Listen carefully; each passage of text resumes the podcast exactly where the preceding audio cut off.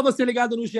Globo, alô, você ligado no GE Fluminense, está entrando no ar mais uma edição do podcast da Torcida Tricolor, edição 232. Eu sou Edgar Marcel de Sá e o Fluminense venceu de novo, 1 a 0 sobre o Fortaleza, partida de ida das quartas de final da Copa do Brasil. O Fluminense agora joga com a vantagem do empate no próximo dia 17 no Maracanã para avançar para a próxima fase da competição, para a semifinal da Copa do Brasil. Fluminense de Fernando Diniz, 11 jogos de invencibilidade. Vamos falar sobre isso, sobre o jogo da próxima segunda-feira, Fluminense Santos pelo Campeonato Brasileiro.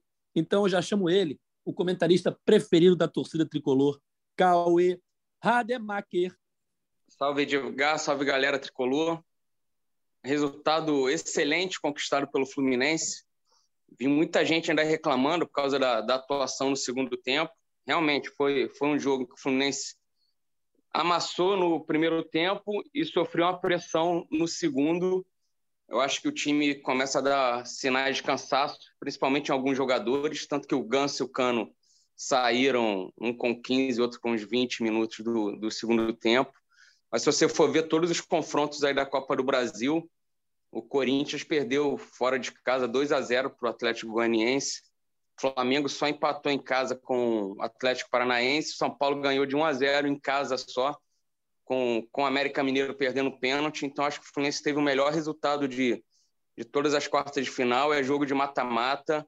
E foi importantíssimo sair com essa vitória aí, que o empate agora já deixa o Fluminense na semifinal da Copa do Brasil, algo que o Fluminense não chega há muito tempo. É isso, resultado importantíssimo no Castelão, Fluminense 1 a 0 com vantagem nas quartas de final da Copa do Brasil. Continuando nossa escalação, Gabriel Amaral, a voz da torcida tricolor. Tudo bem, amigo? Tudo muito bem, né? É, tô até, assim, eu diria até que estava desacostumado com isso, mas, mas a gente está numa sequência de 11 vitórias, né? 11 jogos de invencibilidade, e que seriam incríveis 10 vitórias seguidas se não fosse aquele empate com o São Paulo em que a gente chegou a abrir o placar e tomou a virada. É, eu, eu fico muito é, é, é, tranquilo de relembrar disso, porque no início do ano a gente chegou a ter 12 vitórias seguidas né, com a Abel Braga e, e né, encerrou daquele jeito, mas foram 13 jogos de vencibilidade e a gente já estava impressionado com aquilo. E, e lá tinha dois, três jogos de Libertadores, mas tinha a maioria era Campeonato Carioca. Diniz, nesse momento, está fazendo isso com, com Brasileirão e Copa do Brasil. Assim, na, naquela fase em que a maioria dos times está começando a cair, a oscilar, o nosso time não para de ganhar. Tem que ter a tranquilidade de saber que uma hora vai perder, de que uma hora vai uma hora vai, vai, vai oscilar, mas enquanto isso não acontece, é entender que o Fluminense está pontuando, está fazendo uma temporada como foram as áureas temporadas de 2012, 2011, 2010, daquelas que a gente não, olha para a parte de baixo em nenhum momento. Tem números aqui, eu vou, depois eu vou soltar alguns números da temporada, que eu fiquei impressionado. É isso, são 11 jogos, 9 vitórias e dois empates nesse momento muito positivo do Fluminense na temporada 2022. Para fechar nossa escalação, temos um convidado especial, Igor Moreira, que faz o perfil Flupédia, tanto no Twitter como no Instagram. Se você não segue, já vai lá seguir. Tudo bem, Igor? É, bom dia, tudo bem, gente? Bom dia, Gabriel, Cauê, Edgar. É, tudo certo, né? Depois de uma vitória como a de ontem. É, eu sou o tipo de torcedor que adora um jogo como a partida de ontem, né? Aquela partida tensa, aquela partida laicar, e principalmente com a vitória do Fluminense. Então, é, quero agradecer o convite, primeiramente. E a gente tem muito papo, muita conversa legal para desenrolar nesse podcast especial. É isso, estava até já olhando o Twitter do Fluped hoje de manhã, Igor, e tem um dado interessante do Nonato, né? Um retrospecto muito positivo dele com a camisa do Fluminense, não é isso? Isso. É, é, o Nonato é um jogador que né, ele chegou no Fluminense é, é, com umas expectativas reduzidas, já, assim como alguns jogadores desse elenco né, desse titular. E o Nonato, ele com o Diniz, é, ele veio progredindo. Com o Abel, ele até ganhou um espaço com o time reserva e fez bons jogos com aquele time reserva, né? Com o Ganso ali no meio de campo, com o Martinelli. É, e agora com, com o Diniz, ele ganhou titularidade de vez e veio jogando muito bem. E ontem, né? A gente até brincou antes de começar a gravação. É, ele teve que fazer dois golaços, tem que fazer um golaço, né? Que foi invalidado, e fazer o outro para mostrar que o time, o time vem numa, numa crescente muito boa, os números deles são, são excelentes, né? O, o time não tem um jogador, não tem um, um craque, um jogador específico. Ó, esse cara aqui manda no time do Fluminense, esse cara aqui é o jogador mais importante. Não, o time do Fluminense tem, tem lacunas nesse, nesse, é, nesse time titular, tem peças, né? Tem o Nino na zaga, tem o Arias no meio, junto com, com o André, e o Cano no ataque, e o Nonato é só mais uma grata surpresa nesse, nesse time do, do Diniz. São 31 jogos do Nonato em 2022, 21 vitórias, 8 empates e só duas derrotas, sendo só uma ele começando o jogo como titular. E ontem, Fluminense e Fortaleza, Nonato titular mais uma vez, fez o gol da vitória 1 a 0 e o Fluminense abriu vantagem nas quartas de final da Copa do Brasil. Vamos falar um pouquinho mais sobre o jogo, analisar essa partida. O Fluminense fez um primeiro tempo primoroso, arrisco a dizer que foi um dos melhores 45 minutos da temporada inteira. O Fluminense jogou muito bem, como o Igor falou, teve que fazer dois golaços para valer um, né? Aquele, o segundo gol foi meio que um deboche no VAR, né? Ah, não valeu o primeiro, a gente faz igual então. Foi lá mais um golaço, Nonato 1 a 0, vitória do Fluminense. No segundo tempo, o time caiu de bastante rendimento. O Fortaleza cresceu, teve que ir para cima, fez substituições, empurrado por sua torcida. O Fluminense sofreu um pouquinho, levou umas bolas na trave. Fortaleza teve um gol anulado, mas no final o que valeu foi 1 a 0 e a vantagem do tricolor para a próxima partida de volta no dia 17 no Maracanã, valendo vaga na semifinal da Copa do Brasil. Cauê, como é que você viu essa partida e a atuação do Fluminense com um primeiro tempo muito bom e um segundo que deixou a desejar? É o Fluminense, todo jogo, o Ganso, praticamente todo jogo precisa sair, né? No segundo tempo. E eu acho sempre que o Ganso sai, o time piora. O Fluminense perde aquele cara que, que consegue clarear as jogadas, dar aquele passe que, que muda completamente o rumo do ataque. Eu, o Fluminense sempre sente muita falta do Ganso, até que aquela goleada 4 a 0 no Corinthians. O, o Ganso saiu, estava 2 a 0 foi o único momento do jogo que o Corinthians é, se assanhou um pouco ali para ficar rondando a área do Fluminense, mas logo depois o Fluminense conseguiu no contra-ataque fazer o terceiro e ali selou a vitória. E isso é um problema que o Fluminense vai ter que enfrentar assim, a temporada inteira. O Gabriel mesmo, no, há um bom tempo, já trouxe uns números aí que o Ganso joga no máximo é, 70, 75 minutos, se muito, por, por jogo. É difícil você ver ele encerrar um jogo, ainda mais quando vem nessa sequência de, de quarta, domingo, quarta, domingo de jogo, ontem foi quinta, né? Mas o, o Fluminense piora com a saída dele. Ontem não tinha nem o Natan em campo, sentiu um desconforto, parece, e não, e não ficou no banco. Então não tem nenhum jogador com essa característica. Michel Araújo mesmo que veio não tem. O Martinelli entrou e normalmente o Martinelli tem entrado bem, às vezes até no lugar do, do Ganso mesmo, fazendo ali um terceiro homem de meio campo. Que o Martinelli, assim como o Nonato, tem fôlego para chegar na frente, estão sempre dentro da área, por isso que o Nonato faz gol de vez em quando, porque está sempre dentro da área. Eu gosto muito disso quando jogador de meio campo pisa na área. E aí tomou esse sufoco no segundo tempo. O Fortaleza não é aquela baba que estava no primeiro, muito por conta da atuação do Fluminense, e o Fluminense se defendeu duas bolas na trave, mas foram duas bolas na trave que eu tinha certeza também que não entraria. A primeira, o Fábio estava bem no lance, e, e, a segunda também, ele estica a mão toda ali. Então, conseguiu uma, uma vitória muito importante. Vi muita gente reclamando das mexidas. É, o Marrone é, já tem gente sacramentando que não, que não presta. Acho muito cedo. O cara mal jogou. Três jogos, expulsão infantil no segundo eu acho que tem tudo ainda para evoluir. É um cara alto, forte, pode ser um, um jogador interessante ali para atuar pelas, pelas beiradas. Eu, no fim das contas, eu gostei da atuação. É, foi, o Cauê, você falou do número, né? Eu fui até olhar aqui o número de, de ganso e, de fato, bate certinho com aquilo que a gente vem comentando, né?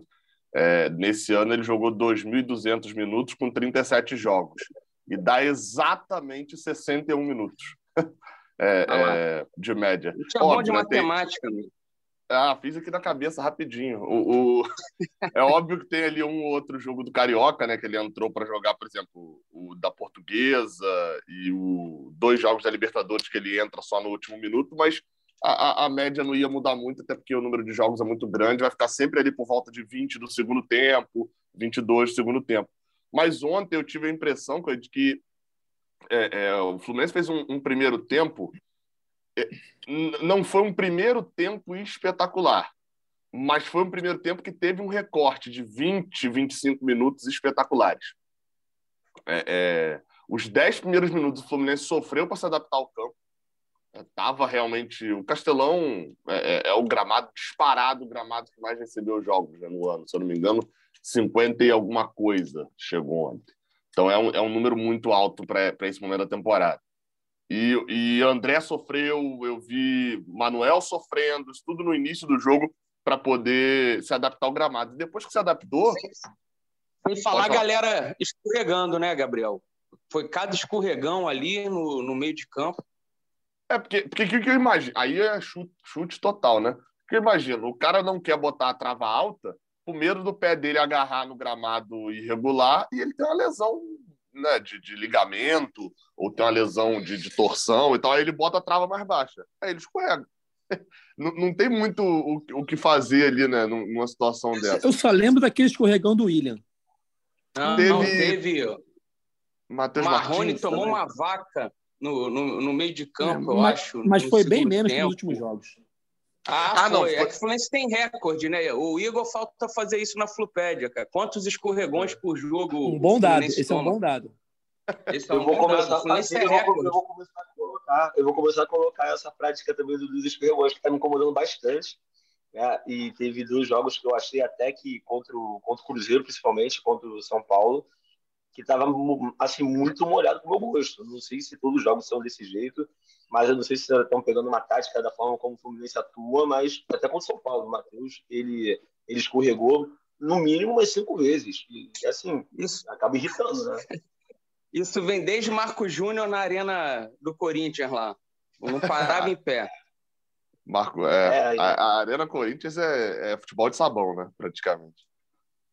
É, mas aí, só pra, até para poder passar também a bola, o, o o, Fluminense fez 25 minutos de que de assim do, do mais puro suco do Fluminense 2022 parte 2, né?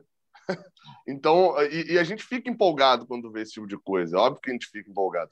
E aí, assim, foi isso tudo, os gols e tal, o domínio. Só que os cinco minutos finais do primeiro tempo, eles já são um recado do que vai acontecer no segundo tempo. O Fortaleza sobe a marcação, o Fluminense não consegue ter a saída de bola, a liberdade para sair, e e, e, e, o Fortaleza subindo a marcação e pressionando a saída de bola do Fluminense, o Fluminense fica sem alternativa. Volta para o segundo tempo, o Fortaleza já volta fazendo isso. E eu achei legal que o Diniz até fala na coletiva assim: fala, pô, óbvio que o cansaço faz diferença. E faz. O Fluminense só, acho que é, é, deve ser o terceiro time do Brasil que mais jogou. O Fluminense tem 49 jogos na temporada. É, é óbvio que o cansaço faz muita diferença. E outra, esse time titular vem jogando muito. Agora, é, é, o Diniz fala, se fosse só o cansaço, a gente não voltava do segundo tempo tomando a pressão que tomou. Porque o time não volta para o segundo tempo já cansado. Muito do que Fernando Diniz tenta aplicar no, no time depende de, um, um comprometimento acima da média. E ele tem. No, no Fluminense, ele tem tido esse comprometimento acima da média, porque óbvio que vitória chama vitória, o ambiente é bom, todo mundo fala isso, então ele tem esse comprometimento. Agora, dois, depende de gás físico também. Porque se você não, se você está cansado fisicamente, o seu mental está um pouco melhor também. Então, desatenção é mais difícil de acontecer. Só, aliás, se você está cansado, o seu mental está pior. E aí a desatenção fica mais fácil de acontecer. E aí a gente vê lances como a, a, as duas bolas na trave, que são erros ali de, de, de, de cansaço, né? o jogador não um de desatenção, que é aquela bola de voleio, o outro de, de não conseguir aproximar para fazer uma marcação no início da jogada e deixar o Crispim sozinho. Então, assim, o Fluminense vai cada vez mais, vai, ter jogos parecidos com esse do Fortaleza, é, porque o time está cansado. Só que o Diniz foi perguntado de poupar e ele não vai poupar. E aí é uma dúvida que eu tenho também. Eu não sei responder se eu pouparia ou não porque vai priorizar uma ou outra. O Fluminense, para mim, tem a mesma chance nas duas, assim, óbvio, é guardadas as devidas proporções. Numa só tem oito concorrendo agora. Né? Eu queria até levantar esse assunto, é, se o time está cansado ou não, a opinião de vocês. Porque ontem, no segundo tempo, houve uma queda de rendimento que aí a gente fica na dúvida: foi porque o time está cansado? Foi uma coisa natural de um time que estava perdendo em casa e precisava do resultado e foi para cima e o Fluminense foi se defender um pouco mais e apostar no contra-ataque? É, eu acho que a cada partida do Fluminense, né, o tricolor tem que comemorar as boas jogadas, tem que comemorar os gols e tem que comemorar cada jogo que termina sem lesão dos principais jogadores. Porque o Fluminense está numa batida aí, o Fluminense e vários outros clubes, de jogos em sequência a temporada é desgastante, a temporada é mais curta por causa da Copa do Mundo. Então, a cada jogo que o juiz apita e você não tem um Cano, um Arias, um Ganso machucados, o torcedor tem que comemorar. No jogo seguinte, quando sai a escalação e eles estão confirmados, tem que comemorar de novo, porque o Natan, por exemplo, não saiu machucado, mas sentiu um desconforto, ficou fora do jogo. Enfim, é, é uma temporada desgastante. Vocês acham que o time está cansado ou essa queda de rendimento no final dos jogos, por exemplo, contra o Bragantino, contra o Fortaleza, pode ter uma outra explicação, Cauê? Eu acho que tem alguns jogadores ali dando sinais. O, o, contra o Bragantino, eu vi o Cano botando a língua para fora ali em vários momentos, sabe? Eu ainda não tinha visto ele dando sinais ali em campo de que estava meio, meio morto, mas já tinha visto. Tanto que eles, para mim, foi, já era tudo programado essas alterações contra o Fortaleza. O os, os clubes têm o departamento de fisiologia, que indica com quanto tempo o jogador pode suportar ali em alto nível. Tanto que o Ganso sai aos 20, o Cano sai, ah, o Ganso sai aos 15, o Ganso. O, caramba, peraí. O Ganso sai aos 15 e o Cano sai aos 22. E ali saem esgotados, sabe? E tem vários jogadores dando saiu sinais. Saiu outro nesse momento também, né? Aos 22. Não saiu, saiu alguém? Saiu, saiu o Nonato, né? Saiu alguém, foi no Nonato. Nonato e Felipe Melo. Eu acho que o Nonato, é, não foi nem por cansaço. O Nonato deixou de, de preservar para não ter um jogador expulso. Então. Sim, é, talvez Pode também é, aí aquela, aquela mexida que não é para não é para tirar quem está dentro, é para colocar alguém que está fora, que é o caso de ele querer colocar o Felipe Melo, né? Não é porque ele tinha Isso. que ir no Nonato, mas é porque ele tinha que colocar o Felipe Melo na cabeça dele. É, entraram Marrone e Felipe Melo ali, né? E mas o, o Fluminense, pô, e o Fluminense tinha até campo ali, cara, para contra-ataque. Mas você vê que o Fluminense não conseguiu. Aí tem esse jogo contra o Santos agora. De repente, não sei se o Ganso aguenta essa, essa pegada, mas aí também a gente, tá, a gente não assiste aos treinos, né? E Olha, fica tudo na Santos, mão. Eu acho que contra o Santos, ele não vai poupar ninguém. Ainda mais que a semana que vem tem jogo só no domingo contra o Cuiabá. Eu acho que vai todo mundo sacrifício de novo. E eu não vejo ninguém sendo poupado. Assim, eu ia eu falar isso. Só, só vai tirar se, se mandarem, sabe? Se a fisiologia, a preparação física falar, ó, se esse jogar aqui vai estourar. Porque senão vai continuar jogando. O Santos vai, tem, uma, vai ter, uma, tem, uma, tem uma semana de descanso agora, né? E o Fluminense está vindo nessa sequência. Então eu acredito que possa ter um jogador ou outro, como foi o Matheus Martins é, no domingo, né? Que ele foi poupado, mas eu não vejo, tipo, poupando meio time, não. Nem, nem consigo imaginar essa cena. Eu ia falar Oi, Igor, isso, ainda...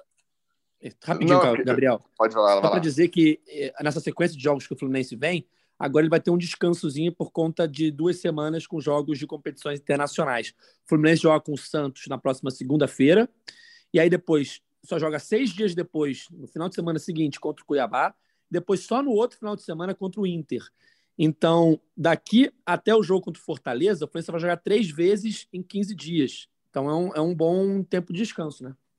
É, o, o ponto que eu ia falar era até, era até isso, o Edgar, mas aí até acrescentando um outro ponto, um detalhe a mais nisso aí que você falou, a questão da, das viagens. Se você olhar aí, o Fluminense viaja para Santos, vamos botar que o Fluminense volte na terça ali, né? tem aquela, aquela retorno do, de Santos no dia seguinte, que os jogadores não treinam e tal. Você vai ter quarta, quinta, sexta, sábado, aí vem o jogo domingo contra o Internacional, contra o Cuiabá em casa. Aí você vai ter continuando.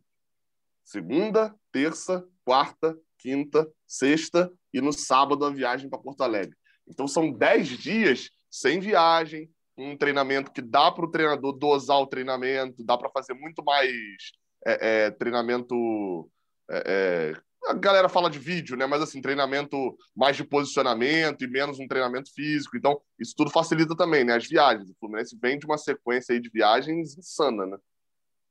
É, dá fazer aquele treinamento preventivo também, trabalho preventivo contra lesões, enfim. É, vão ser duas semanas aí importantes. Então, também acho, como o Igor falou, e como ele falou na coletiva, né, Gabriel? Até se você tiver essa aspa aí para ler para gente, que eu acho que é importante, é bem improvável que ele poupe alguém contra o Santos, né? É, é, então, eu, eu, o Fernando Diniz ele, ele, ele faz umas coletivas ali meio complicadas, porque ao mesmo tempo que eu entendi isso, né, vendo ali de que ele, ele vai poupar alguém, só que aí ele fala que ele não poupa, que ele, ele não vê necessidade. Então, assim, é, é, ele acho que diz que ele é bem provável de, de poupar, principalmente porque ele acha que tem jogador extremamente é, é esgotado, né?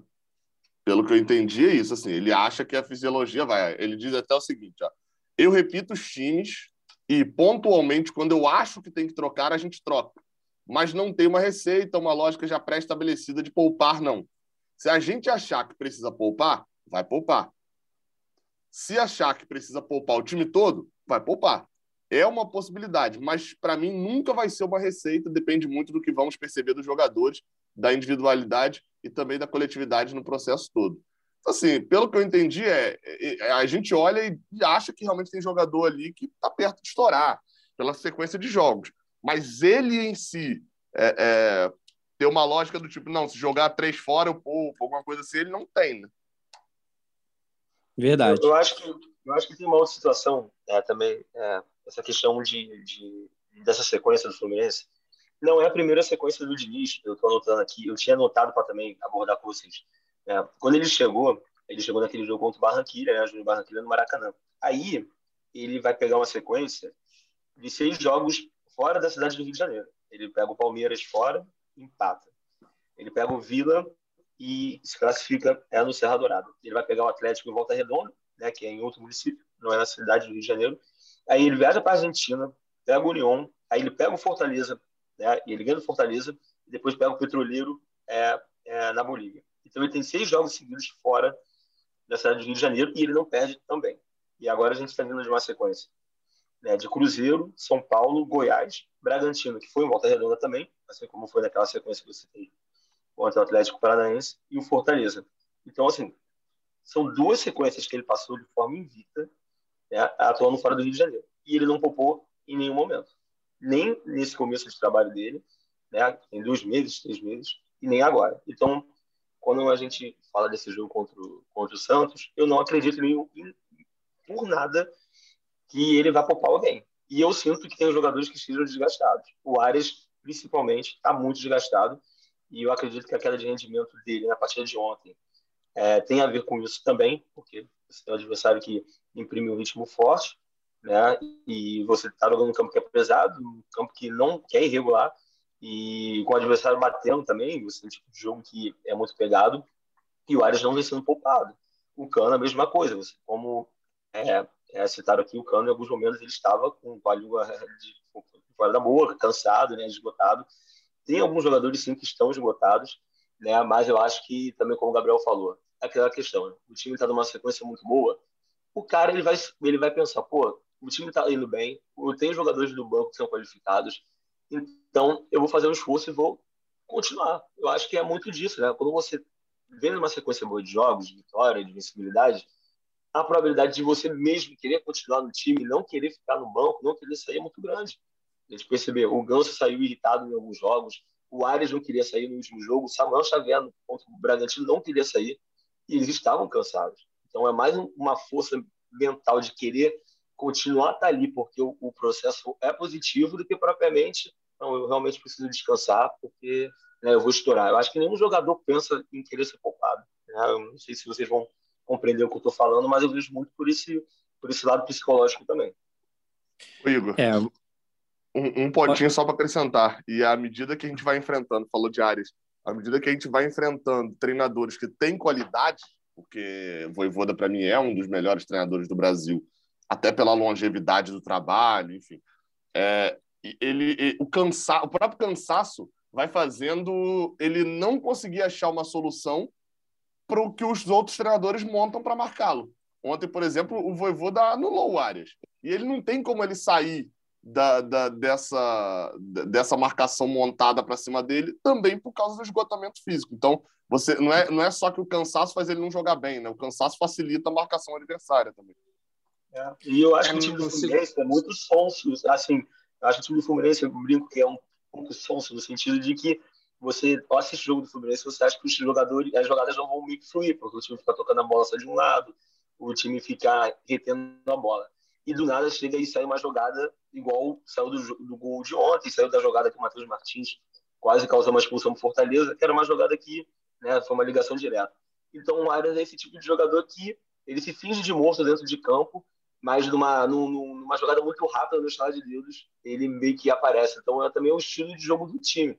Às vezes o time parece estar cansado, e é como o Edgar também falou, mas pode ser uma estratégia de jogo também. É, eu acho que quando você sabe a escalação na ponta da língua, em jogos seguidos, é porque o trabalho está sendo bem feito e o, o desempenho está sendo bom, né? Porque nenhum treinador mantém o mesmo time durante vários jogos se o resultado não estiver dando certo. E o Fluminense hoje, a gente sabe a escalação na ponta da língua. É, acho que eu tenho a impressão, né? Que quando sai a escalação do Fluminense, ninguém fica surpreso, né? Dificilmente, porque você já sabe quem vai ser o time titular. Você já sabe quem serão os jogadores que vão estar no time titular. E isso há muitas rodadas com o Fernando Diniz. Eu até coloquei no Twitter ontem pedindo para o pessoal mandar mensagem né, depois do jogo. E vários mandaram aqui falando da questão é, de, do Diniz não rodar o time, se o time está cansado ou não, que o Lauro Aires mandou o seguinte: acho legal aprofundar a ideia do Diniz de não rodar o time. Ele já repetiu isso mais de uma vez. Já disse que não poupa. Será que tem lastro na preparação física? O time morreu hoje. O Pedro Corrado também falou o seguinte: Edgar, o time sentiu viagem longa, gramado ruim, sequência de jogos. Fora isso, os jogadores que entraram foram mal. No Rio, espera um jogo com mais imposição do Flu. E Cauê, teve um que falou aqui, ó, Felipe Biancardi Justo. Espero que o mito Cauê Rademacher critique veementemente o segundo tempo e as mexidas bizarras do senhor Fernando Diniz. As alterações não deram certo ontem de novo, né, Cauê? É, não deram. Assim, o time já estava acuado ali pelo Fortaleza, né? Tanto antes, vocês falaram do Arias, o segundo tempo, o Arias e o Matheus Martins praticamente não pegaram a bola. Eles estavam muito mais marcando do que jogando, porque o Fluminense não jogava. E aí entrou Martinelli no lugar do Ganso. Normalmente o Martinelli tem entrado bem, assim, levando o time para o ataque, sendo efetivo também na frente. Ontem não conseguiu fazer isso contra o Fortaleza. Aí depois foram Felipe Melo e Marrone. Marrone errou muita jogada, mas acho que é muito cedo para a gente crucificar, mas também não entrou bem. Felipe Melo pouco pegou na bola, ficou ali no meio-campo mais, mais, de, mais de coordenador do que qualquer outra coisa. Deu um bom passe ali, mas pegou pouco na bola. E depois, no fim do jogo, refresquem minha memória. Quem foram os outros dois que entraram? O William Bigode William. e Iago. O, o, reaparecimento do Iago, mas aí já era mais para o fim também, né? Tinha muito o que fazer. Eu, eu lembro só de uma boa chegada. No ataque, o Iago, no final. É, sofreu uma falta. Lembro de uma boa chegada, que foi até uma jogada bonita, que o Matheus Martins chuta muito forte, o goleiro espalma, e na sobra o Samuel Xavier chuta por cima. Se eu não me engano, a jogada do Samuel. Jogada... Foi a jogada do Samuel com o Marrone. Foi a tabela, o Marrone dá de letra. É, eu até achei engraçado, é. você falou da implicânciazinha que o torcedor pegou com o Marrone. Aí, quando eu revi esse lance, porque esse lance acho que nem na hora, para quem estava vendo, nem teve o replay, porque quando começou o replay, o Fortaleza já estava no ataque. Né? É, é, isso, foi isso. Aí ninguém meio que percebeu que aquilo foi o Marrone que, que deu aquela bola de letra. Aí eu falei, se isso sai é, o gol, o torcedor que está falando isso ia estar tá Marrone, ótima é. contratação, olha a assistência. Pô, foi um passe bonito mesmo. O Matheus Martins chutou muito forte, o goleiro espalmou. E eu acho que foi muito por isso tudo que a gente falou, desgaste. Aí você perde o ganso, o time sempre cai de ritmo, cai de produção. O Cano saiu, entrou o Marrone mais para correr do que qualquer outra coisa. Eu até fiquei na dúvida se o Marrone ia ficar centralizado o Matheus Martins, que teve um jogo no Maracanã, não lembro contra quem foi, que o Cano saiu, o Matheus Martins que ficou ali centralizado e fez até um gol, né? Esqueci agora o. Foi quem? Havaí. Havaí. Havaí, isso, isso. Boa aí. E... Mas aí ficou o Marrone mesmo ali. O Marrone é alto, pelo menos, né? Mas, Não, não aconteceu mais nada, não. Teve um torcedor. Que me incomoda, é, desculpa cortar, isso é uma coisa que me incomoda nessa questão de substituição, é, é porque, assim, é, é, algumas substituições elas acabam até sendo um pouco incoerentes com a forma como o Diniz ele planeja a forma que o time atua. Né? Por exemplo, quando o Marrone entra, é, a gente nunca sabe em, em, qual posição ele atua, ele joga. Por quê? Contra o Goiás ele estava perdido. Ele pegava a bola de um lado, ia para o meio, depois ele pisava dentro da área, ele saía da área. Contra o, contra o Volta Redonda, ele também ele não tinha um. Bragantino. É, contra o Bragantino. Volta Redonda. Volta Redonda, né? Volta Redonda. Né? Ele não tinha um, ele não tinha uma posição fixa em campo e ontem ele, algumas jogadas ele irritou, assim, pelo menos pelo que eu vi nas jogadas muita gente irritada, porque ele não conseguia é, é, fazer a conclusão, a finalização da jogada. Isso vai um pouco contra a forma como o Diniz vê o time jogar. E as substituições são totalmente Assim, você tira o Ganso, no jogo que ele tirou o Ganso, colocou o Felipe Melo. Tipo, não tem nada a ver você tirar o, o, o Ganso e colocar o Felipe Melo. Não, acho que não foi, não. Acho... Eu acho que nesse jogo não. Ô, Igor. Não foi de ontem, que... foi um desses últimos jogos. Ah, sim, sim. Foi, foi o do Bragantino mesmo. É porque ontem ele tirou o Ganso da Martinelli. Né? Eu estou dando exemplos assim, de substituições que, é, é, além do time cair de rendimento e realmente está caindo, as substituições elas não estão tendo muita coerência com como o Diniz monta o time. E isso também vem um pouco me, me chateando, porque tudo bem, tá ganhando, tá perdendo, mas em algum momento ele pode perder por conta disso. Sobre, sobre é, esse ponto que o Igor falou, eu até concordo as mexidas do Diniz, mas acho que vem, vem muito, Igor, também dessa, dessa contenção mesmo que você falou sobre desgaste e viagens, né? É o Fluminense, porque não é só o desgaste, né? É, é, da viagem, o cansaço, é a falta de treinamento. Né? É, é, quando o Fluminense joga joga quarta em, em, Goiânia, domingo em Volta Redonda e quinta em Fortaleza, ele não consegue treinar a Vera mesmo aí duas vezes. É, são dois treinamentos a Vera e que, na verdade, esse treinamento a Vera já é vendo o próximo adversário, não é um treinamento de construção né, de, de alguma coisa. Mas, mas, então é por isso que eu vejo, mas eu concordo, as mudanças têm sido estranhas, só que sobre o Marrone, assim, me incomodou muito o, o imediatismo com o Marrone, é, é, que inclusive é aquele negócio, pode dar qualquer coisa, inclusive nada. É, é, o Marrone entrou 19 é, minutos em Goiânia, com o Fluminense perdendo por 2 a 1 O Fluminense virou o jogo. aí você vai lá olhar o quanto que tem de contribuição dele. mas, enfim, esse é um fato. Ele entrou, o Fluminense virou o jogo. Contra o Bragantino, o Marrone entrou do mesmo jeito que entrou contra o Fortaleza. Era um Fluminense que já estava acuado, a bola era do adversário. Nos dois jogos ele entrou, já era uma pressão daquelas meio absurdas. Contra o Bragantino, ele entrou para fazer a mesma coisa que ele entrou para fazer contra o Fortaleza, jogando 10 não tinha mais. Que era, ia vir chutão para frente, ele tinha que ganhar essa bola pelo alto ou receber o passe e sozinho contra três ou quatro segurar essa bola na frente. E isso, assim, tendo chegado no Fluminense há duas semanas. No Fluminense, assim, entre aspas, né? No, no, no treinamento, a Vera com o time, há duas, três semanas. É, é, no Gabriel, seu segundo não. jogo. Pode falar. Foi mal. Não, não, só em cima. Eu acho que o que irrita também foi a expulsão dele. Eu acho que isso contribui para a irritação já nesse jogo contra o Fortaleza. Que aquela expulsão dele no finzinho ali foi muito desnecessária aí o torcedor já vai, eu acho que isso já vai aumentando a bronca em cima dele, né? Ele desgastou mais o time, tá? e desgastou mais o time. O time já estava cansado de estar desgastando ainda mais com o menos. É, é, naquele caso ali, nem, nem, tanto porque era o último lance do jogo, né? Mas foi, foi aquela expulsão que a gente, assim, eu pelo menos trato como muito mais uma, uma, uma infantilidade, né? uma burrice do jogador, do que necessariamente algo, algum problema que, que, que vai me causar ao longo da temporada mais vezes, né? É, não é, por exemplo, o Felipe Melo sendo expulso, né? Uma violência desnecessária e tal. Agora, é, é, o, eu, eu entendo a raiva do torcedor por causa da expulsão. Só que, é, novamente, assim, eu, eu, quero, eu quero criticar Marrone. Eu quero. Quer dizer, eu não quero, né, na verdade, eu quero elogiar. Mas se, se ele der errado, eu quero. Só, cara, são 20 com mais 21. Ele não tem ele tem três jogos, ou seja, em três pedaços de jogo, ele ainda não completou 45 minutos no Fluminense. E se ele não fosse expulso, ele, ele também não teria completado 45 minutos, que ele foi expulso nos acréscimos. Então, é, foi um julgamento tão cedo que, para mim, vai ser aquele cara meio que assim.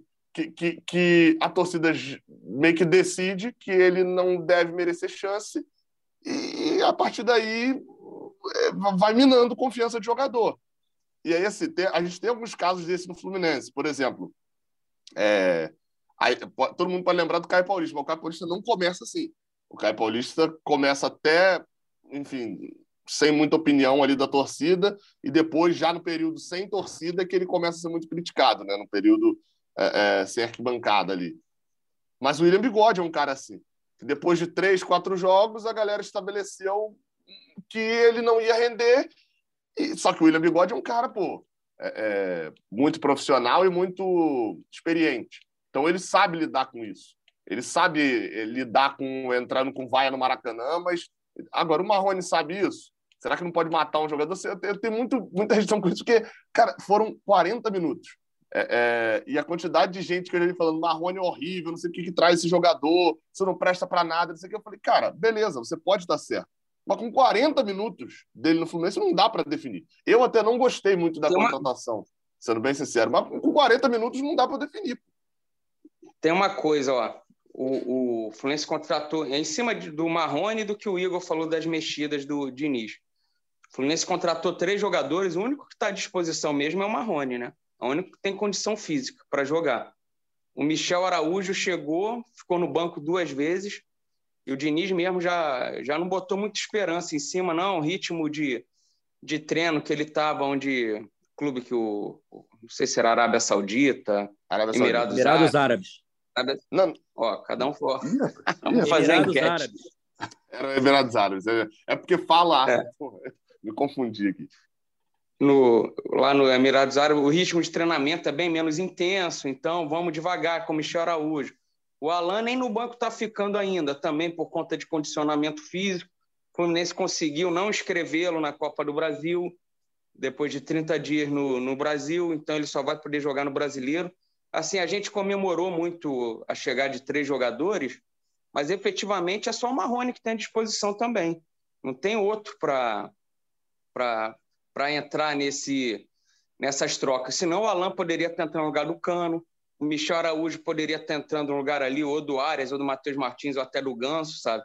São jogadores que a gente já viu jogar e jogar bem, mas por enquanto estão fora desse rodízio. Exato. Eu queria até falar mais uma mensagem aqui no Twitter, do arroba SuperfluFC, Cauê, falando sobre essas substituições também. Qual a melhor formação do meio-campo sem o Ganso?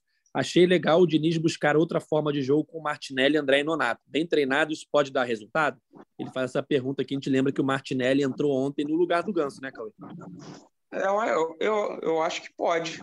O, porque eu, eu falei ali no início, tanto o Martinelli quanto o Nonato, eles conseguem arrastar a bola para o ataque, não é aquele jogador de um toque só, né? Igual o Ganso, igual o Ganso não tem no, no elenco, mas eles levam a bola para o ataque, participam de jogadas ofensivas. O Martinelli deu passe para o Cano fazer gol no Mineirão, deu passe para o Fred fazer o, o, seu último gol pelo Fluminense.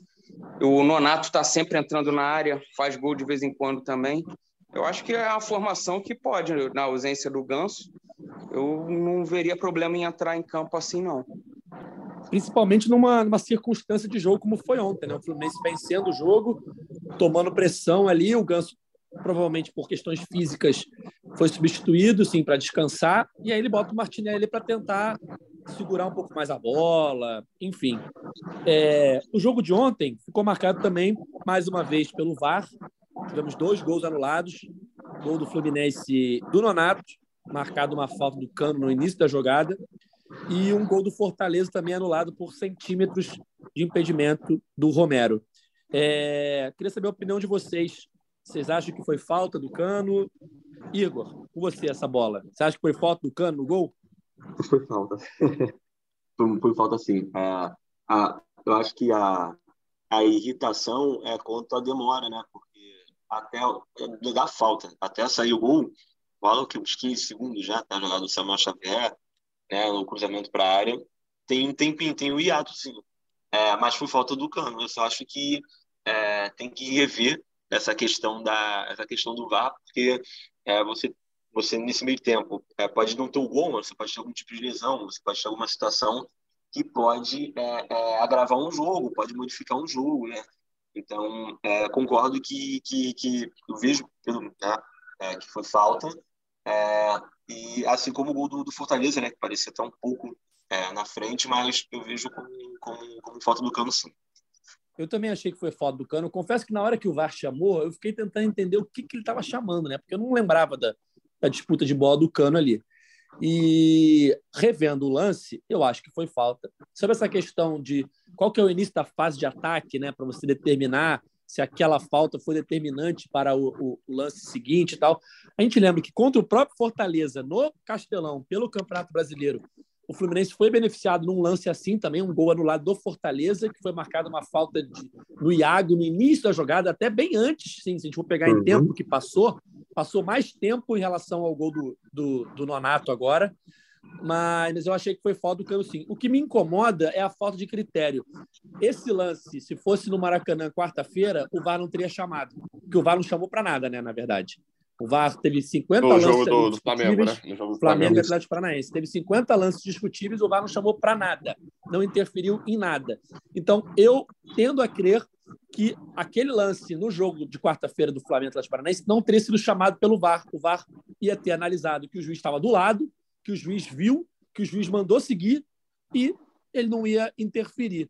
E aí, no dia seguinte, o VAR interfere e aí o juiz sendo chamado, é natural que ele, ele desse a falta. Assim como se no Flamengo Atlético Paranaense o juiz fosse chamado, seja no lance do, do, Gabriel, no lance do Arrascaeta ou no lance do pênalti que o Flamengo reclama, eu acho que os três lances seriam marcados, assim, as expulsões e o pênalti. Mas como o VAR não interferiu, acabou ficando a decisão de campo, né, Gabriel? Acho que essa, essa falta de critério é que incomoda. E também, é, o Edgar, o, o, pô, assim, o, o Rafael Klaus, né, eu vi até muita gente pô, o, o, é óbvio, o, o, histórico do Rafael Claus apitando jogos do Fluminense é, é, horroroso. Assim. Só que, nesse momento, o Rafael Claus tem sido um árbitro horroroso. Eu até brinquei no, no Twitter que se a gente fala Copa do Mundo é momento, isso deveria valer para jogador também. O Rafael Claus está no pior momento da carreira dele. E ainda assim vai para a Copa do Mundo no final do ano. É... Só que aí eu, eu acho isso interessante, por quê? Porque ele tá do lado do lance. Ele tá, ele tá do lado daquele lance e ele não vê a falta. É, ele estava perto do lance de Matheus Martins também no primeiro tempo. E, enfim, ali, mas ali, ok, eu entendo alguém achar que não é para ser expulso, entendo alguém achar que era para ser expulso, né? Matheus Martins está indo em direção ao gol e, e, vem a falta do, do Juninho Capixaba. E aí, assim, pô, como é que fica o negócio? Ele estava do lado e ele viu, mas foi falta mas ele estava do lado e viu, e ele não deu essa falta. Rafael Costa, ele tá, ele tá apitando jogos, e é para mim onde ele se perdeu totalmente. Ele quer apitar no modo europeu, mas ele esquece que está no Brasil. As faltinhas, que durante muito tempo a gente falou, a arbitragem sul-americana é diferente. Não é que a arbitragem sul-americana é diferente, é que, no geral, em jogo de Libertadores, não tem essa faltinha que o brasileiro costuma fazer muito. Esse monte de faltas. Aí o Klaus começa a não querer apitar essas faltas, e aí o jogo vira violento. Todo jogo que ele apita tem 75 mil cartões amarelos. 12 mil cartões vermelhos. Do, ah, ah, quer dizer, 12 mil cartões vermelhos não, 12 mil situações para vermelhos. Ele ontem deu esse amarelo para o Juninho Capixaba e depois ele pipocou de expulsar, por exemplo. Porque o Juninho Capixaba montou na carcunda do André, ficou ele segurando e ele não deu. Por quê? Porque o cara já tinha, mas para outros lances muito mais tranquilos ele deu amarelo. Então, assim, a arbitragem, na verdade, é muito ruim. No, no geral, ela é muito ruim. E ontem foi ruim para o lado do Fluminense. Assim, é, a, a, ok, foi ruim para o lado do Fluminense e quem salvou foi o VAR, né? Tem esse, esse detalhe aí, o VAR salvou. Mas e se. Olha, olha, olha a maluquice da discussão de arbitragem no Brasil. É, é, é, e eu concordo com você, tá, Edgar? Mas olha só o tamanho da maluquice. A gente tem que torcer para o VAR, o árbitro do VAR, estar num dia que ele quer interferir no jogo. Pô, olha, olha, cara, isso é muito maluco, assim, a gente falar para alguém que não conhece futebol brasileiro, falar, não, aqui ele chamou para voltar nessa falta aqui, no início do lance do gol, uh, mas e aqui ele não chamou nesse carrinho por trás, com a trava da chuteira na, na, na panturrilha do cara, porque esse VAR aqui ele interfere menos. Não é para interferir menos. Tem, tem, pô, o critério é bem objetivo para interferir na hora certa, pô. E aí a gente fica na dependência enfim, né? E cada vez mais, e óbvio, nenhuma acusação aqui feita, mas a gente sabe que cada vez mais com entrada de, de uma facilidade para se envolver em casa de apostas e etc. E a gente tem visto, enfim, sempre viu o, o futebol, infelizmente, é um mundo que está suscetível a isso desde que o mundo é mundo. Cara, a gente nunca consegue confiar 100%. Porque como que você vai confiar que um, um cara, o árbitro não quis interferir ou quis interferir no lance? A gente não pode ficar refém disso. E não adianta afastar igual afastaram quarta-feira, que esse, é, esse afastamento aí de meia dúzia de jogos é só financeiro. É só porque o cara não vai trabalhar em dois, três jogos e aí na próxima ele vai. Não vai adiantar nada. Ele não vai voltar um árbitro melhor. O que importaria seria a padronização. Enquanto isso não acontecer, vai ficar refém desse tipo de, de, de situação bizarra de arbitragem. A punição acho... vai ser apitar um jogo da Série B. Vai ter um jogo da Série B, vai ficar um jogo da Série C e vai voltar como se nada mas aí, mas, mas aí, Igor, acontece igual o Voaden, que, que teve, entre aspas, né, uma punição de apitar a Série C, apitou um Paysandu e Náutico que valia acesso, marcou um pênalti, assim, que é um nível absurdo para o Náutico. É, é, é, é, bizarro, assim. O, o, o Voaden, ele não anda no Pará sem escolta, não. E aí, sabe o que aconteceu com ele? Na semana seguinte, acabou a punição, ele voltou a apitar a Série A. não muda muita coisa, né? Eu acho que o VAR tem que interferir quando o lance é claro. Quando tem um lance assim, é, o lance do Arrascaeta, por exemplo, eu acho que ele tem que interferir. O lance do ontem, do gol, beleza, tem que interferir. Mas tem lances, às vezes, que eles ficam procurando coisa onde não tem e acabam chamando para lances. E, naturalmente, quando é chamado, isso deve ter, estatisticamente, o árbitro quase sempre vai na, na no que foi mostrado. Isso. É de 70% a 80%, Edgar. Exatamente. Já saiu essa matéria. Dificilmente é, é o VAR vai ali quase nunca ele vai ali e não, não, ele vai contra o que o VAR, o que o VAR mostrou para ele, né? Dificilmente o juiz vai ali e não muda a decisão. Então, é uma pressão o cara ir ali. É natural que ele mude. Então, se ele for chamado, se ele fosse chamado no Flamengo ali, o lance do Arrascaeta, ele seria expulso. É, eu até vi uma, uma, uma explicação sobre por que, que o Marrone foi expulso e o Gabriel não foi expulso. Né? O comentarista de arbitragem da Globo falando isso. Porque o do Marrone, o juiz não viu. Como o juiz não viu, é, o VAR teve que avisar. E aí, ao ir no monitor, ele vai expulsar. Se o juiz tivesse visto, talvez ele desse um amarelo e o VAR não interferisse. Como foi que aconteceu no lance do Gabriel. O juiz viu, deu o amarelo e o VAR não interferiu. Se o juiz não tivesse visto e, o, e tivesse que ir ao VAR para ver, muito, muito provavelmente ele teria expulsado o Gabriel pelo chute no Fernandinho. Enfim, é, a gente você tem que torcer para o VAR, talvez no seu jogo, né, o jogo do, do seu time, para ele interferir mais ou interferir menos, dependendo do. É inacreditável, assim, são coisas que não dá para acreditar. O VAR estava dormindo no jogo de quarta-feira do Flamengo Atlético Paranaense e ontem ele estava normal. Até acho que os, as decisões foram acertadas, tanto o gol anulado do Fluminense como o gol anulado do Fortaleza. Bom, o Edgar, é... fala, Cauê. Edgar, não é sobre a arbitragem, não. Só exaltar aqui, a gente ainda não falou, mudando o assunto, as atuações de Nino e Samuel Xavier. O Nino, para mim, Mais uma o vez, melhor né? em campo. Fez um partidaço. Segundo tempo, tirou todas as bolas ali por baixo, por cima. E o Samuel Xavier muito bem de novo também. Tanto na marcação quanto no, no apoio. Pode falar. Cauê, será que o Gabriel, será que o Gabriel ontem na transmissão ele ele ele ele se sentiu honrado com o Samuel Xavier? Ah, deve ter sentido. não fez, assim. O Samuel ainda não faz a quantidade de gols que o Gabriel fez. Você que é a é. enciclopédia. Bem lembrado. Eu, na, na, verdade, na 24. verdade, eu tomei um susto. Eu tomei um susto que achei que ele tá falando de mim.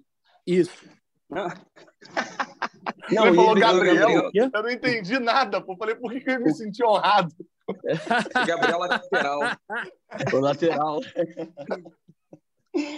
Mas, mas, em 2005, foram quantos gols que ele fez no ano de 2005? 24. Foi 24. Isso tudo? Ele pegou, é, ele fez 24. Ele chegou, ele chegou no, no, no Instagram do Fupid e falou, cara, olha só, tá errado. Foram 26. Eu vi isso. 24. É verdade. Por quê? Porque ele tava contando dois gols em partida de pênalti. Eu falei, Gabriel, aí não dá, né? dois gols em partida de pênalti ah, você não pode tá. contar. Né?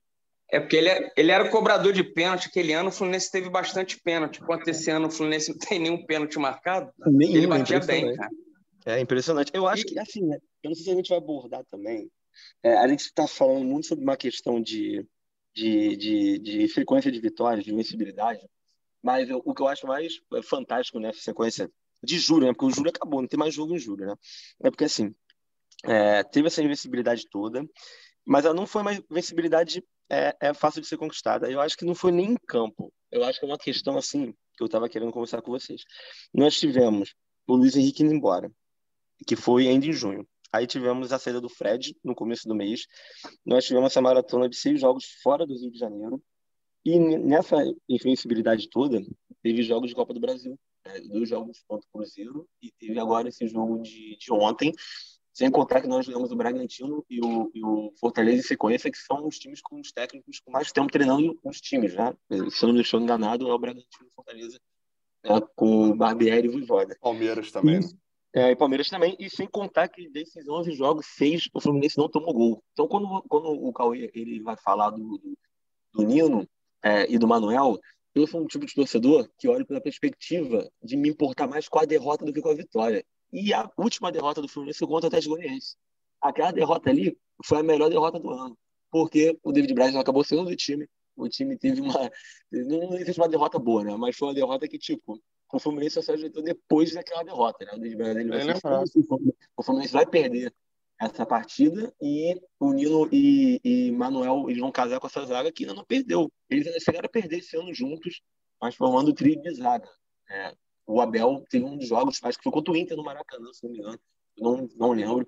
Mas depois foi. de ser contra o Atlético, nós não perdemos mais. E isso vem muito pela questão do Caio atuando pelo lado esquerdo, é, com, com o Nino e o, e, o, e o Manuel formando dupla de zaga. E assim, a partir do Nino ontem, além de ter sido espetacular, no sentido de, de, defesa mesmo, mostrou o lado do Nino líder que a gente não via muito e muitos torcedores reclamavam. Eu também reclamava. Mas, cara, não estou vendo muito é o Nino dentro de campo, é, é, é conversando com os jogadores, é, é, dando algum tipo de, é, como posso dizer, é, de chegar e conversar com o jogador, olha só, isso aqui tá errado, você tem que fazer isso, você tem que fazer aquilo. E ontem, num desses momentos do VAR chamando, ele puxou o Fábio, ele puxou o Manuel, ele puxou o Samuel Xavier, puxou o Felipe Melo e olha, a gente tem que arrumar a casa, porque senão a gente vai acabar tomando gol.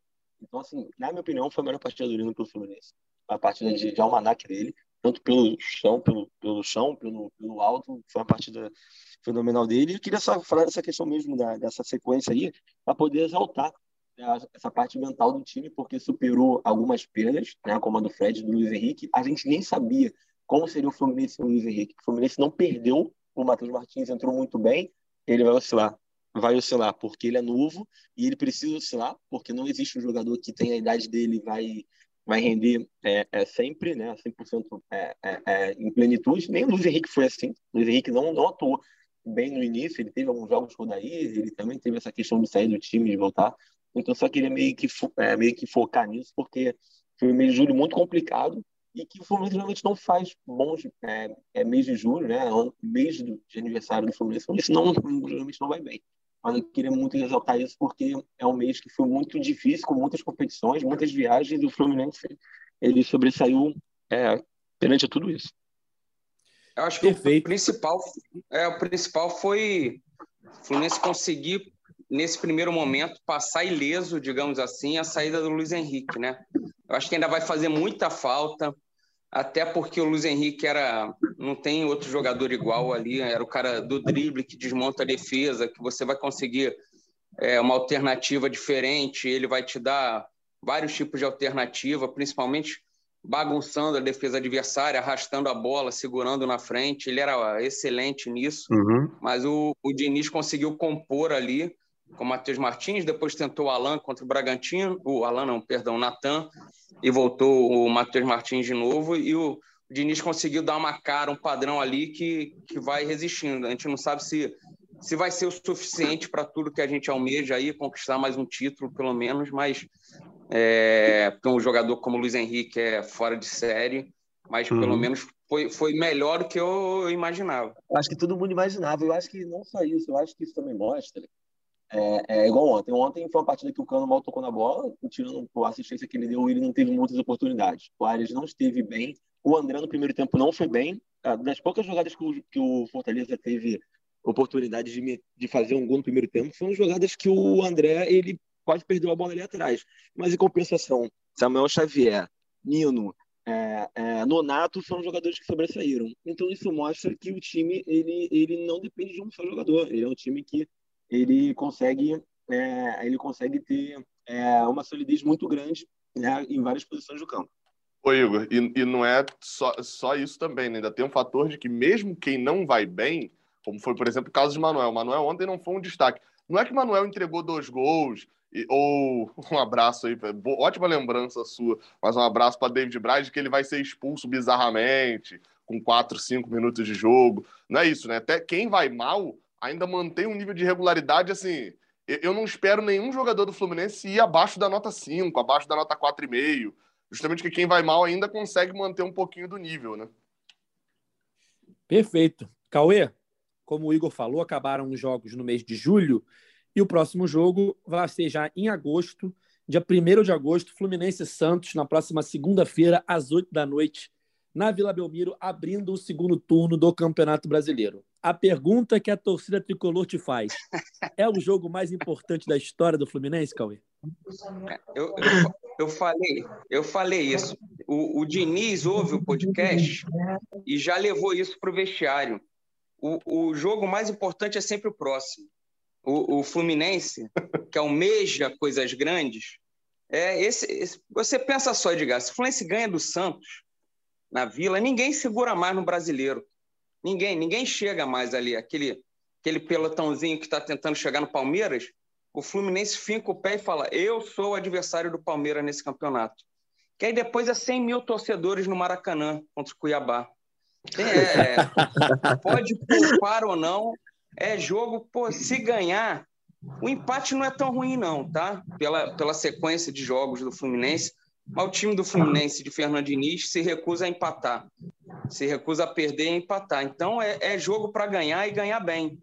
Eu queria aproveitar, Edgar, queria fazer uma pergunta para o Igor, pode ser? Claro, você pode tudo. Ô Igor, é, você Oi. que está sempre ouvindo a gente, aqui o programa, o, quem, quem você escolhe no Paro Ímpar? Everaldo ou Matheus Alessandro? Caramba. O Matheus Alessandro já decidiu o clássico. Ah, obrigado. Tá obrigado. ouvindo o podcast, tá puxando o saco do Cauê, inacreditável. Ai, é, mas eu, o, Everaldo, pra... Everaldo quebrou um galho em algum momento já, mas o Matheus Alessandro decidiu um clássico. Né? Então, eu acho que eu vou votar no Matheus. Mas, assim, é, a gente está falando sobre essa questão. Né, do, eu acho que, assim, vencer o Santos da Vila seria uma situação sensacional, tá? Porque, se a gente for pegar o segundo turno rapidamente, é, do G6, em casa, a gente só enfrenta o Palmeiras, né? E se for pegar do, do décimo ao vigésimo, nós vamos pegar no, no Maracanã oito deles, tirando, se não me engano, o Ceará e Havaí fora, todos os outros times que estão entre, entre a décima colocação e a vigésima, nós vamos enfrentar no Maracanã, jogar no Maracanã. É, tem um aí, o Igor, que é o, o, Flamengo não muda tanto, né? Por causa porque... É, não muda tanto. Não muda tanto. É, é, é no Maracanã e, e, torcida dividida também, né? Então... E eu acho até que essa pressão, acho que até jogar fora contra esses times de cima é algo positivo. Eu acho que o Fluminense ele vem jogando até melhor fora de casa do que em casa. E é também essa questão da pressão da torcida, né? No momento que a torcida estava mais abraçando o time, o time acabou se afastando, né? Com essa questão de viagem e comprou muito a briga. É até engraçado, porque fui muito, eu fui em todos os jogos de 2010, 2012 e a torcida não comprou a briga naquela época como vem comprando agora, tá? E a gente tem que ter a certeza se vai ser campeão. Então, é, é, esse jogo contra o Cuiabá na outra semana é papo de 50 mil no mínimo, tá? Você conseguiu pelo menos um empate com é. o é, o único, o único ruim desse, desse empate é, é aquele momento que é porque a briga pelo título do, do Fluminense com o Palmeiras é, é, a mesma lógica do Fortaleza querendo escapar do, do, do Z4, assim. A gente olha e fala assim, pô, olhar do Fortaleza, tá? É, pô, jogar na Vila contra o Santos, um pontinho é ótimo. Só que a situação tá tão complicada para eles que eles vão olhar e vão falar: a gente precisa ganhar o Santos na Vila. Aí o Cauê até falou isso, a questão do empate, o Igor também. Eu fiquei pensando aqui, cara, é, o empate é ótimo. Você vai na vila, empata, mantém a sequência de vencibilidade, agora vai ter tempo para treinar. Só que, assim, qual é a hipótese, na cabeça de vocês, passa a hipótese? Não sei nem quem é o adversário agora de cabeça. Que o Palmeiras vai perder? Palmeiras e Ceará no Castelão. Então, eu, eu, olho para esse jogo, eu, eu dou 10% de chance do Ceará não perder esse jogo, assim. Não pelo Ceará, mas pelo Palmeiras. Então, assim, o, o único problema é o empate é ótimo, e eu concordo. Só que a, a, grande, há uma grande chance do empate dar distância maior ainda para a liderança. Mas, mas, pode ser um pontinho que vai fazer a diferença lá na frente. Isso. Ah, é, não, sem dúvida. Isso sem dúvida, isso sem dúvida. Mas eu acho, eu acho que a gente tem que olhar. A gente, assim, eu sou um torcedor muito pé no chão. Eu vejo, é, assim, eu acho que se o Fluminense. O que me passa confiança nesse time é o Diniz. Eu vejo pelos bastidores, eu vejo a forma como ele se recusou, por exemplo, a empatar contra o São Paulo. Ele ficou revoltado de ter empatado contra o São Paulo, por exemplo. Então, assim, se você almeja o título, mas você vai tropeçar algumas vezes, no mínimo você vai ganhar uma vaga direta na Libertadores. Então, o foco tem que ser ganhar, ser campeão brasileiro. Mas eu acho que é muito difícil. A gente, obviamente, vai pensar, pô, a Copa do Brasil, você tem cinco jogos para ganhar a taça, e ganhar uma vaga direta, e ganhar uma bolada, é muito mais prático. Então, se você pensar não, a gente pode brigar pelo brasileiro, não está tão difícil, né? Mas é uma situação que é difícil, né? E o Palmeiras também não está brigando na, na, na, Libertadores, então tem uma questão que né, a gente já tem muita água para rolar. O segundo turno é. é sim, sim, sim. Tem, muita, tem muitas coisas para acontecer ainda, mas a gente tem que focar no, no, título sim, e ao mesmo tempo saber que a gente pode ganhar do Santos também na Vila, como um empate é, melhor. É não fazer o que o Corinthians fez em 2010 que tentou ir para cima igual louco para cima do Goiás e ficou e, e acabou indo para pré-Libertadores de 2011. Tentou ganhar o título e no desespero acabou perdendo a vaga direta na Libertadores e aí foi o ano do, do Tolima, né? Eles vão para essa, eles só vão para essa pré-Libertadores aí contra o Tolima porque empataram a última rodada com o Goiás. Tem muita gente acha que, que podiam ter, ter ganhado tranquilo. Ano, Tem muita gente que não vê que o Cruzeiro Sim. ficou com o vice, foi o Corinthians. É, muita gente pensa que foi um, mas foi o outro, né? Porque é. né, teve essa margenzinha né, de de, de, de fase final de campeonato. Exato. Se o Fluminense não ganha do, do Guarani, o campeão seria o Cruzeiro. É, Sim. E o, o, sabe quem vai faltar nesse jogo, Cauê? O Alan. O Alan, se tivesse regularizado, podia fazer aquele golzinho da vitória Lembrei disso. 2010, né? É, aquela vitória foi sensacional. Os, os mais novos não lembram, Cauê. Né? Os mais novos não lembram. Não lembram. Era, era, era o Santos de Neymar, Ganso, Robinho e, e companhia que que passava o carro em todo mundo, mas encontraram um paredão chamado Fernando Henrique do outro lado e bateram no muro e, o, e, e num passe magistral de Mariano, o Alain nos deu a vitória mais na, na reta final do jogo. E que atuação do Fernando Henrique, que não servia para o Fluminense de Edgar. Saudade. Fernando Henrique já decidiu o clássico? Já. Aí, aí. Fica aí a, a, a crítica. Fernando Henrique ou Matheus Alessandro, Cauê? Ah, cara, o Fernando Henrique eu sou suspeito para falar, cara. O Fernando Henrique era bom com os pés, hein? É, o torcedor vai me apedrejar. Era melhor que o Matheus. Fernando Henrique era melhor que o Matheus Alessandro com os pés, pô. Então, mas, mas, mas, eu, eu fiz essa pergunta hoje pro Igor, porque entrou o Romarinho contra o Fortaleza. Aí eu lembrei que o Edgar era fanzaço do Romarinho na época cara, de, que mentira, cara. do Fluminense. É verdade. É verdade. Eu vou achar prints, prints antigos aqui de, de conversa. O Edgar era fãzaço quando chegou. Caramba, esse cara joga muito. Cara, Sei que o que. Mentira, aí eu, aí eu cara, queria saber. Demais, cara. Eu queria saber o de, do Gabriel ou do Igor. Romarinho ou Matheus Alessandro? Só pelo Fluminense ou como jogador? Não, no Fluminense. É a passagem no Fluminense. Senão o Matheus Alessandro ganha de ninguém, cara. Pô, eu não sei, cara. Eu realmente não sei se. Porque o, o Matheus Alessandro fez mais raiva ao longo de mais tempo. O Romarinho foi um pico de raiva, entendeu? Num, num espaço curto. É, é, é são dois tipos de raiva diferentes. O Matheus Alessandro, bota... vamos lá. Achei um critério. O, o, o Matheus Alessandro nunca decidiu o clássico, negativamente. O Romarinho tem na conta dele uma, uma semifinal de Sul-Americana aí que a gente perdeu. Perfeito. A gente, perdeu, a gente perdeu a vaga para a semifinal, né, no caso. Isso. o Abel bota ele no, no segundo tempo e, e põe por terra nossas esperanças. Bom, vamos chegando ao fim de mais uma edição do podcast de Fluminense, edição 232. Queria agradecer ao Cauê mais uma vez, obrigado pela participação. Valeu, Edgar. Domingo, não, domingo não, segunda-feira, Santos e Fluminense. Vamos com tudo para continuar sonhando. Valeu, Igor, nosso convidado especial. Quem não segue, arroba Flupédia, só ir lá e seguir. para ver os dados interessantes que o Igor posta lá. Valeu, Igor. É, eu que agradeço, foi muito bom participar com vocês. É, é, já são dois anos seguindo o podcast semanalmente e estou bem realizado, bem feliz de ter participado e espero participar novamente em breve. Abraço para vocês e que a gente possa curtir esse fim de ano de Fluminense aí que está muito, muito legal. Até porque, Edgar, o, o Igor tenta, tentava participar pelo Cartola, mas ele botava de, de, de, Ele nunca botava o cano de capitão. Aí ele nunca conseguia ganhar o mês, cara. É, não, quando eu colocava Cartola... o Fábio, quando eu colocava o Fábio, ele tomava gol. Aí eu falei, vou tirar o Fábio. Eu tirava o Fábio e o Fábio parou de tomar gol. Mas eu colocasse o Cano, o Cano não fazia gol. Eu falei, cara, então eu prefiro o Fluminense ganhar e perder no Cartola. A vaga no Cartola é concorrida mesmo, é difícil. É difícil. Ganhar um mês ali entre 400 pessoas é complicado. complicado. Até hoje ninguém conseguiu ganhar duas vezes. Para você ver como é difícil. É. É, Gabriel, muito obrigado pela participação mais uma vez. É, eu falei, prometi números, né? Vou falar rapidinho alguns números aqui que o torcedor do Fluminense vai ficar boquiaberto, acredito eu. São 49 jogos na temporada, né? O próximo é o 50 já.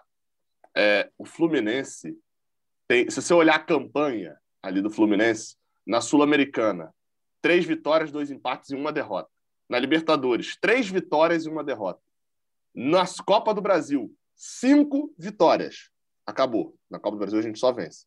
No Carioca, 11 vitórias, 2 empates e 2 derrotas. E no Brasileirão, 10 vitórias, 4 empates e 5 derrotas. A campanha em todos os nos números, né? Em todos os jogos, todos os campeonatos, cinco até agora, ela é extremamente positiva. Óbvio, tem eliminação em Libertadores Sul-Americana graças a essas uma derrota aqui. Uh, mas o 5-0-0 na Copa do Brasil me impressionou. O fato da gente estar em agosto, no futebolisticamente já estamos em agosto, e, na verdade, se não tivesse a Copa do Mundo, a gente já estava quase em setembro. E o Fluminense só perdeu nove vezes. Nove. Nove. Tem campeonato aí que o Fluminense perdeu nove em, em junho, no mesmo mês. O Fluminense conseguia perder nove turno. vezes. Não, perdia no mesmo mês. Perdia na quarta-feira na Copa do Brasil e tome Sul-Americana e apanha daqui, apanha de lá. Nove no ano até agora. E o, o número mais. Pode falar. Só contando rapidinho, é porque eu lembrei aqui, né? É só a segunda vez na história do Fluminense que ele ganha cinco seguidas na Copa do Brasil. Em 2005 ele também ganhou cinco partidas seguidas. Então, assim, é muito raro o Fluminense chegar e ter uma sequência muito boa de cinco vitórias seguidas na Copa, né? Geralmente você perde, empata, né? Você tinha um jogo de ida. Segura o resultado para classificar, né? Segura o resultado é, para classificar. E agora são cinco vitórias seguidas, né? Mas isso tudo que eu falei aqui, pouco importa. O dado mais importante e relevante para a história do Fluminense é o seguinte: Uh, o Fluminense jogou é, nos últimos anos cinco vezes no Castelão. E tirando o empate por um a um em 2020, com o gol de Caio Paulista, em, aliás, em 2021, com o gol de Caio Paulista, os outros quatro jogos no Castelão foram 1 a 0 para o Fluminense. Especialidade da casa. 1 a 0 2019 com gol de João Pedro, 1 a 0 2020 com gol de Wellington Silva, 1x0 em 2021, gol de Luiz Henrique, e 1x0 em 2022, com gol de Nonato, que foi o primeiro moleque de Xerém que não decidiu para fazer gol lá no Castelão nessa fase, que o outro tinha sido de Caio Paulista. Ou seja, Fluminense Fortaleza no Castelão, você pode botar 1x0 ali que tem grande chance de acertar. Boa, perfeito. Então, chegamos ao fim de mais uma edição do podcast é Fluminense, edição 232. A gente volta na próxima terça-feira para analisar tudo de Fluminense e Santos, que se enfrentam segunda às oito na Vila Belmiro pelo Campeonato Brasileiro. O nosso podcast está nas principais plataformas de áudio, é só procurar lá por GE Fluminense, ou então no seu navegador ge.globo barra Fluminense. Esse podcast tem edição de Denise Bonfim, a coordenação de Rafael Barros e a gerência de André Amaral. Valeu, galera. Até a próxima. Tchau! O Austin para a bola, o Austin de pé direito!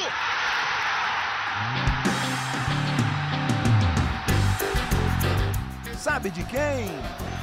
Do Fluminense! Do Flusão, do tricolor das Laranjeiras. É o GE Fluminense.